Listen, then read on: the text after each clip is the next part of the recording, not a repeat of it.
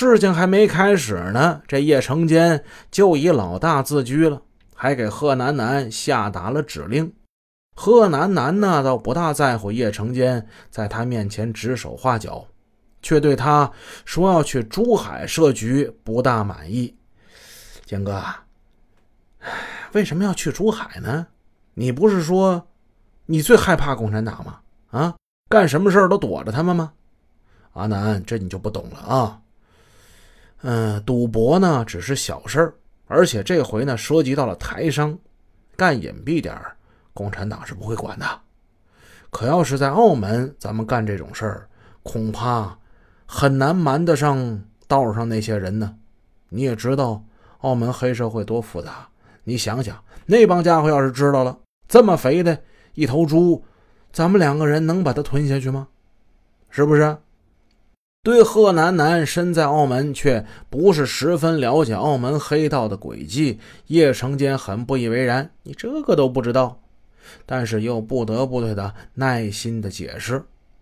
令叶成坚想不到的是，共产党不仅管诈骗，而且雷厉风行。当然这是后话了，咱们暂且不表。经叶成坚这么一提点呢，贺楠楠也想到了。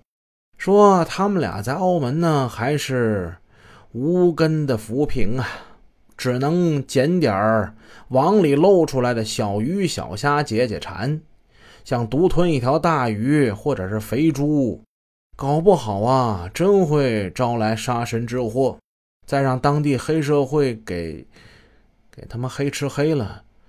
哎呀，眼看就要进嘴的肥猪。他们自然是不肯让给别人的。随即，他同意叶成坚的计划，就把这局设到珠海去。叶成坚和南南商量，最好是以赌三公的方式设局出千。为什么玩这赌三公呢？因为赌三公啊，贺南南他哥贺东东，他是一高手。贺东东绰号叫醉猫。是一个赌三公的出老千高手。赌三公怎么玩呢？咱们简单说两句。大家在看港片的时候，有两种玩法，大家应该看的是最多的。一个呢是德州，再有一个就是赌三公。所谓赌三公，参赌的人可多可少，分庄家和买家，只用一副牌。参赌的人呢，每人发三张，拿到牌之后，根据手中的牌下注，下注完，大家亮牌比大小。玩法听起来挺简单吧？咱们算一算，怎么算这大跟小？